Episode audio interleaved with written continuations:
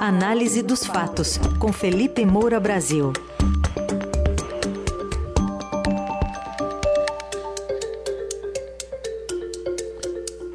Hoje em destaque o recado que veio das urnas na eleição ontem em segundo turno para presidente, com a vitória de Lula, e também em alguns estados, como São Paulo e Rio Grande do Sul. Felipe, bom dia.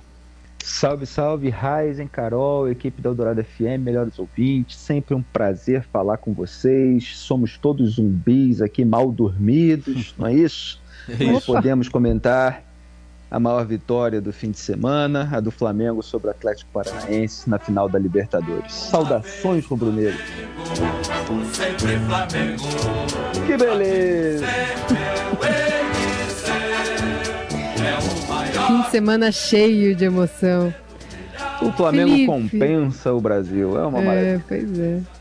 Felipe, o, o Heisen falava dos recados que vieram das urnas, né? Queria também te ouvir dos recados já que vieram do Congresso, né? Parece rei morto, rei posto, né?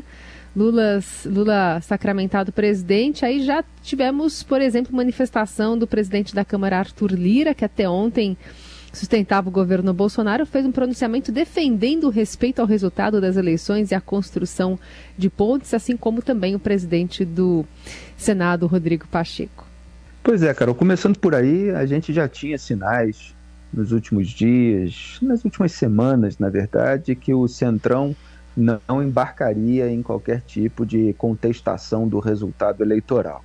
Arthur Lira já estava ali para assistir à apuração junto com Rodrigo Pacheco, presidente, respectivamente, da Câmara dos Deputados e do Senado Federal, junto com Alexandre de Moraes, é, que comanda o Tribunal Superior Eleitoral. Então, ambos é, reconheceram o resultado imediatamente, Alexandre de Moraes também, claro.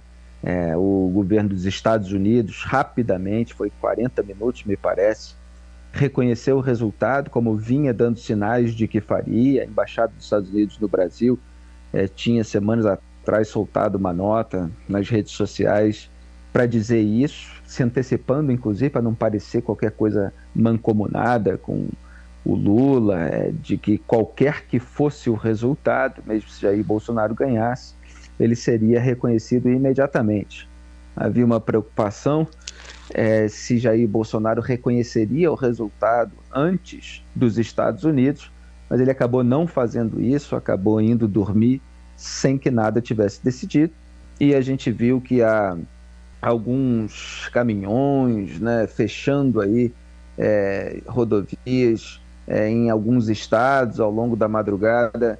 É, houve notícias a respeito. Jair Bolsonaro deve estar monitorando esse tipo de, de manifestação. É Mato Grosso, Mato Grosso do Sul, Santa Catarina, Rio Grande do Sul, são os apoiadores bolsonaristas é, que parecem não ter aí uma organização centralizada. Vamos ver se isso vai é, se pulverizar e se dissolver sem maiores é, mobilizações, é, ou se Jair Bolsonaro vai explorar isso de alguma forma. Possivelmente o núcleo duro ali está é, tá monitorando para ver se há alguma reação popular capaz de fazer com que Jair Bolsonaro é, se mantenha contestando o resultado, mas por enquanto é, não há grandes sinais é, de que ele vai ter apoio nisso tudo. É, em relação à eleição, eu preciso lembrar aqui um, um vídeo que eu publiquei em 2020 né, foi 22 de maio de 2020, o vídeo A Breve Marcha de Volta para o Gueto, está disponível no YouTube. Repito o título, A Breve Marcha de Volta para o Gueto. Eu me, eu me referi aos bolsonaristas. E eu citava ali uma frase que o Lula atribui ao Paulo Freire e que sempre foi o norte dele é, nesses momentos mais sensíveis em que ele precisava formar uma frente ampla para conseguir uma vitória eleitoral. Então, é a questão de juntar os diferentes para derrotar os antagônicos. Ele fez isso lá atrás, é, quando criou em 1990, junto com o Partido Comunista Cubano, o Foro de São Paulo, que foi um encontro anual de movimentos e partidos de esquerda.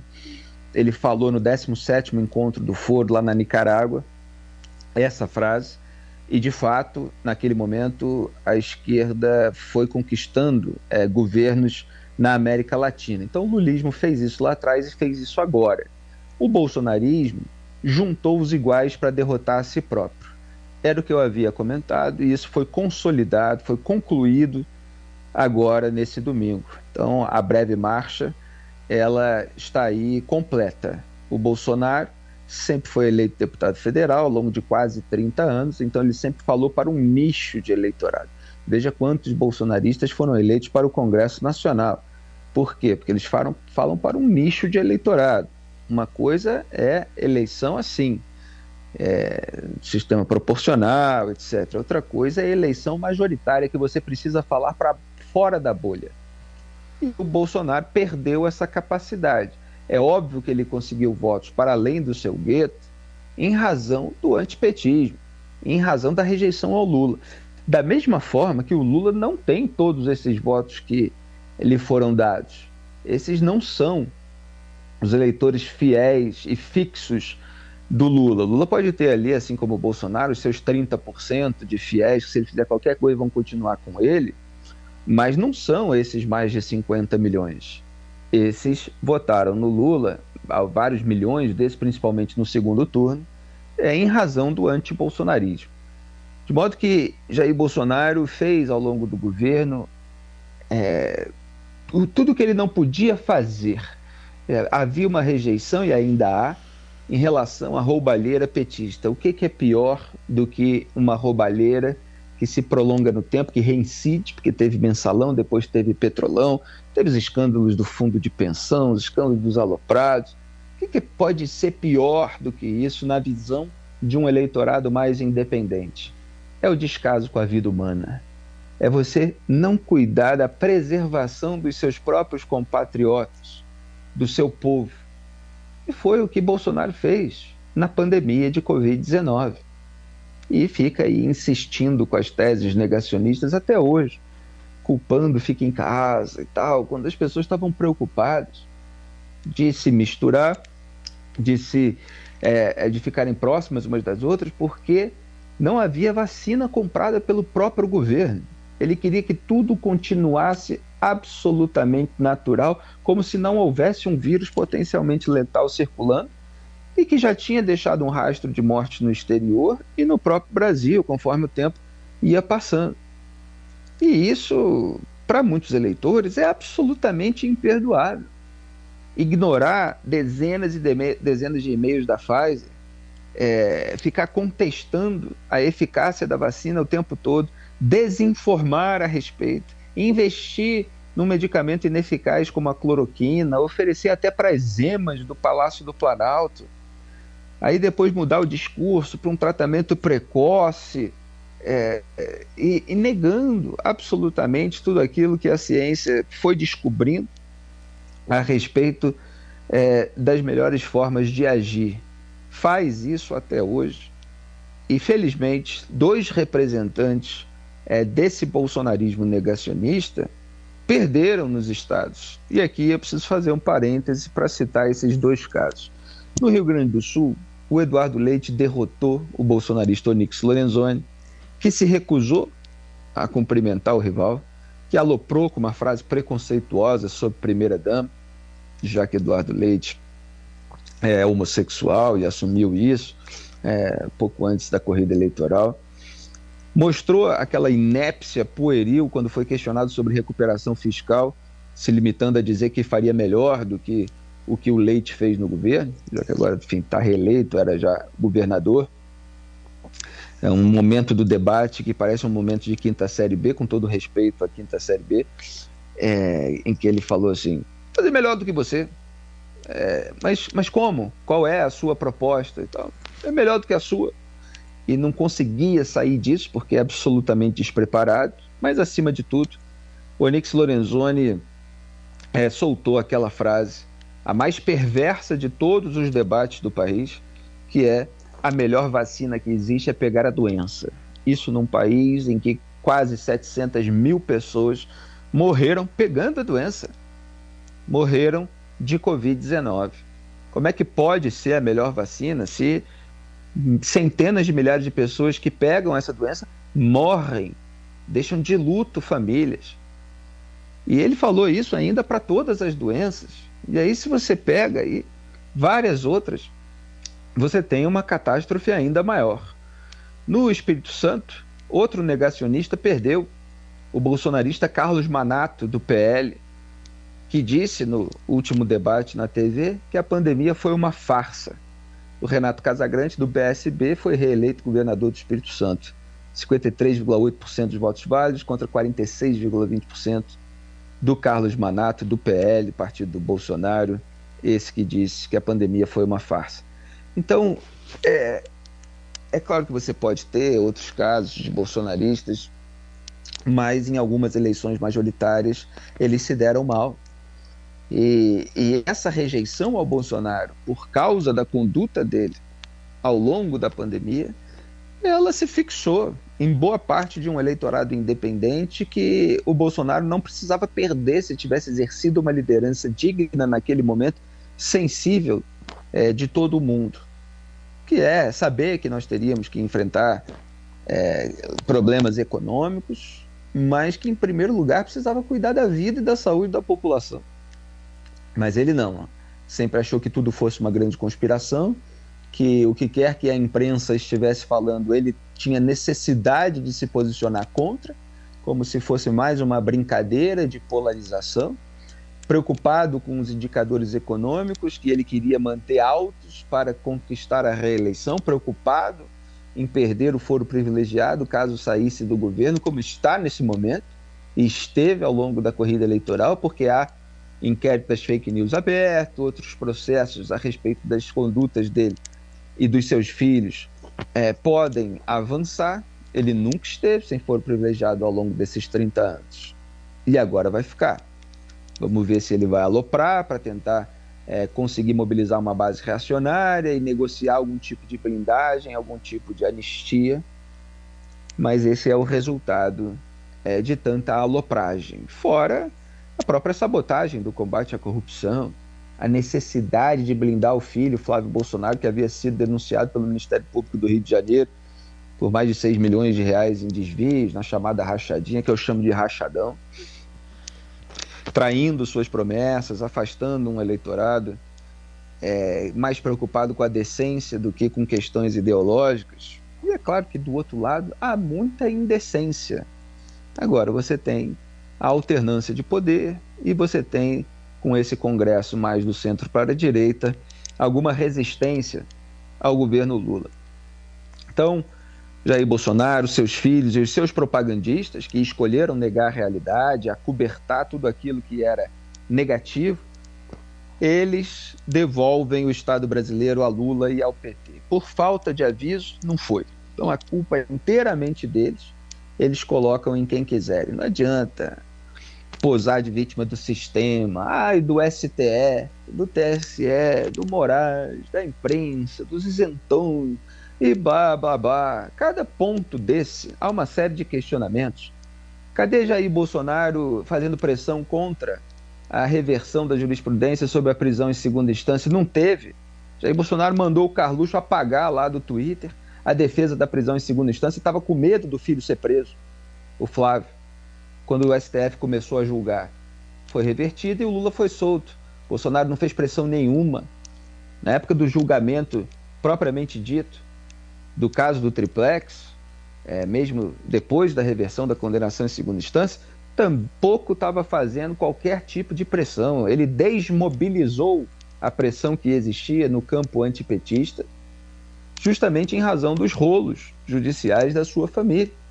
E aí houve anulação de condenações, manobras jurídicas que levaram o processo a ser extinto por prescrição, término do decurso do prazo para o Estado punir o réu. E vários deles, vários deles comemoraram, porque o Bolsonaro já estava com um monte de telhado de vidro e acreditava, sim, que seria importante em 2022 enfrentar o Lula, porque assim ele contaria com o antipetismo e poderia empurrar os antipetistas a votar nele, mesmo que de nariz tapado. E tá aí, perdeu. E o Lula, que deixou o Bolsonaro sangrar no poder, que não quis mobilizar a sua base pelo impeachment, foi criticado muito pelo Ciro Gomes e por muitas outras pessoas. Conseguiu aquilo que queria, que era enfrentar o Bolsonaro desgastado e vencer. Queria vencer no primeiro turno, sabia que tinha risco, com o uso da máquina pública, com a melhora de alguns indicadores econômicos, que o Bolsonaro ganhasse mais quatro semanas, mas mesmo assim ganhou dessa maneira apertada por 2 milhões de votos de diferença, menos de 2% ali né, ficou em 50,9% contra 49,1%. Um país rachado, um país bastante dividido, há uma clivagem aí social, né, as pessoas com mais de cinco salários e boa parte da classe média votando é, no Bolsonaro, mesmo que de nariz tapado. E você tem aí a parte mais de classe média baixa, aí, abaixo de dois salários mínimos, a população de baixa renda, votando do Lula. Há uma divisão aí entre evangélicos e católicos, evangélicos com Bolsonaro, católicos com Lula, mais eleitorado feminino com Lula, é, masculino, né? O Bolsonaro teve um desempenho melhor. Então, é, há uma dificuldade daqui para frente é, de se conquistar uma pacificação. Agora, é, o Lula vai precisar é, negociar muito com o Congresso Nacional é, o primeiro, a primeira tarefa aí é manter o Auxílio Brasil em 600 reais. Isso foi uma promessa de campanha, assim como pagar 150 reais por criança na escola, também prometeu. Isso tudo, isso aí dá o Auxílio Brasil turbinado, né, meio por cento do PIB por ano, são 51,8 bilhões de reais. Houve aí esse é, esse cálculo do, da instituição fiscal independente, IFI, do Senado Federal. E há outras promessas aí, retomar investimentos públicos em infraestrutura, isentar de impostos quem ganha até 5 mil reais, o reajuste do salário mínimo pela inflação, que foi tão falado ao longo dessas últimas semanas, com a exploração petista daqueles estudos de mudança do, da política de reajuste feitos pela equipe do Paulo Guedes.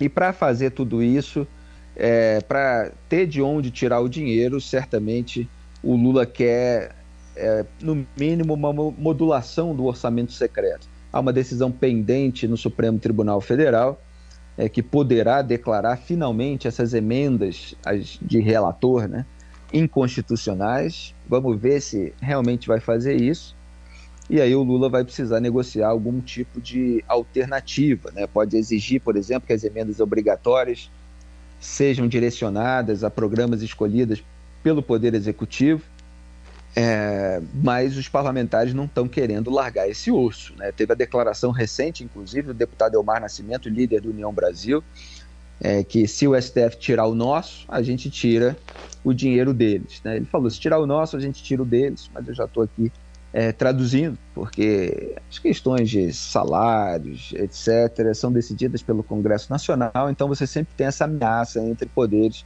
para que cada um faça a vontade do outro. É, que é como funciona o Brasil. Né? A gente vive no regime do que eu chamo de sistema, não da, no, na mesma acepção que o bolsonarismo usa, mas eu uso essa, essa acepção como conjunto de lideranças apodrecidas que fazem escambos entre si e que eventualmente se ameaçam para conseguir manter os seus privilégios em detrimento Sim. do interesse público e da sociedade. Diga, Carol. Não, só só é, pontuando o que você está que você tá dizendo mesmo, é isso. A gente agora vai ter um desafio, né, para os próximos quatro anos, com essa mensagem, né, que o Estadão até traz na capa, Brasis, né, que vão precisar ser administrados agora pelo governo nesse terceiro mandato de, de Luiz Inácio Lula da Silva. Exatamente, e ele falou isso no discurso, discurso lido, é muito importante, porque há uma diferença do Lula que lê teleprompter, que lê um texto né, num papel impresso, e o Lula que fala espontaneamente. Se você reparar, uhum.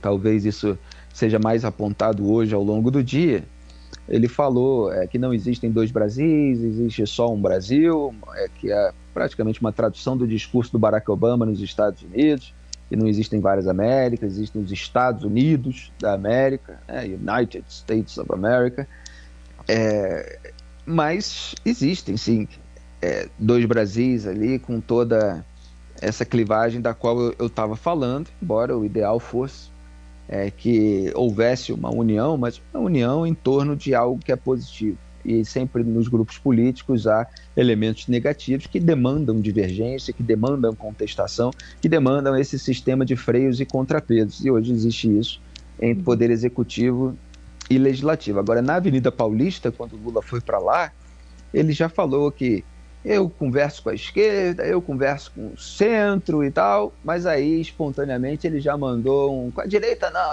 aqui não vai ter direita, uma coisa assim, né? Então eu já tenho um Lula é, soltinho é, que mantém essa polarização, que, que gera esse repúdio é, num, num campo adversário. Uhum. E isso deve permanecer. É, as pessoas que têm mais contas a prestar para os seus redutos eleitorais dentro do parlamento, elas não vão poder embarcar em tudo que o Lula quiser.